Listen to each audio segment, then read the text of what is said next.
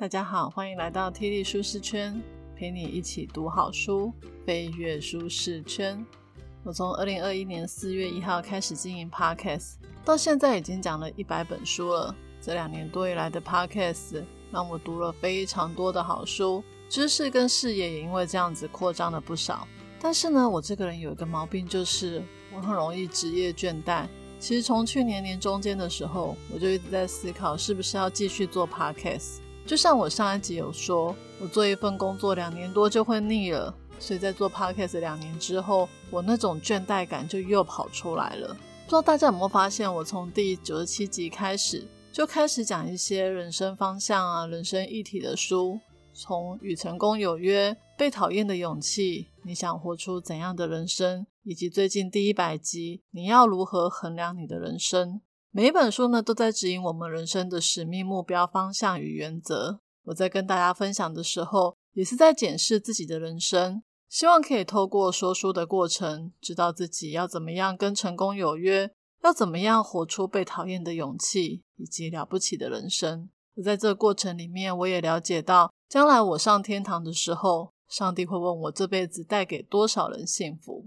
经过祷告跟家人的讨论。我决定在二零二四年要缓一缓我的 podcast，不是完全关闭哦。假如哪一天我有看到哪一本好书非常值得分享，我还是会出来说书的。因为呢，我也发现，如果只是把一本书读过，对我来说通常都是有读没有通。如果真的要有点读通，说书是一个非常好的方式。所以之后呢，我的每两周更新就会改成不定期更新。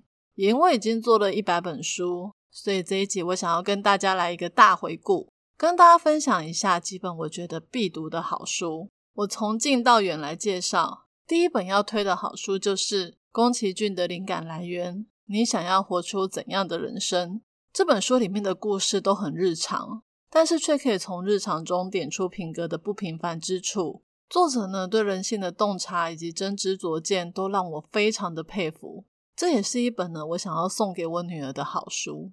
而第二本好书是《与成功有约》这本书，我想不用我推，大家都知道它很厉害。但是我这一次呢，不是只有说书而已，我还找了我家人一起开读书会，想要彻底的学习如何养成这七个习惯。我真的很建议大家多翻几次，把里面的知识都实践出来。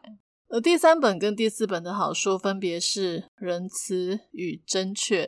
这个世界上每天都充满着各种的坏消息、黑暗面，让我们对人充满了失望。但是看了仁慈跟正确之后，你会发现这世界真的没有这么糟，我们还是可以选择温暖的来对待别人的。而第五跟第六本好书分别是《一生都能好好记忆》以及《为什么要睡觉》这一类对我们身体和大脑有益处的好书，真的很推荐给大家。因为好的睡眠可以让我们活得更久，好的脑部记忆训练可以让我们不止活得久，还可以活得清醒自在。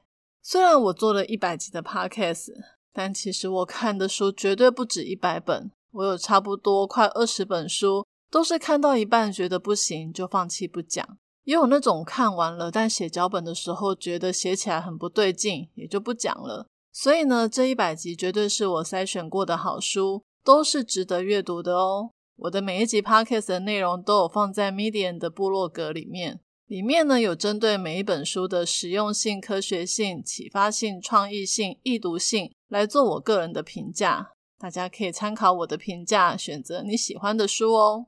接下来想要跟大家介绍我频道里面最受欢迎的几本书，第一本是《蛤蟆先生去看心理师》。说真的，到现在我都不知道他为什么这么受欢迎。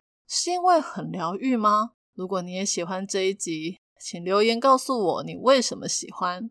而第二名是《最高闲聊法》这本书，它刚出的时候，我一看书名就买了，看了之后也觉得很有趣。不知道大家是不是跟我一样，看到书名就想要点来听，所以它才成为我排行榜上的第二名呢。而第三名是《穷查理的普通常识》这本书，真的是好书。会想要听这本书的人，一定都是求知欲很强的人吧？一定也都是我频道里面的忠实听众。我真的很建议你们一定要买这本书来看。而第四名的《安静就是力量》，第五名的《原子习惯》，还有第八名的《人类大历史》。这几本书都是响当当的好书。我在读这些经典好书的时候，其实他们都已经出了好一阵子了。不过呢，好书就是好书，即便出版了很久，还是会有很多人想听。之后呢，T D 舒适圈的 Facebook 跟 IG 都还是会持续的开着。如果大家有看到什么好书，也可以推荐给我，我说不定就会出来说书呢。在这里真的很诚挚的谢谢大家过往的支持，你们的鼓励真的是我说书最大的动力。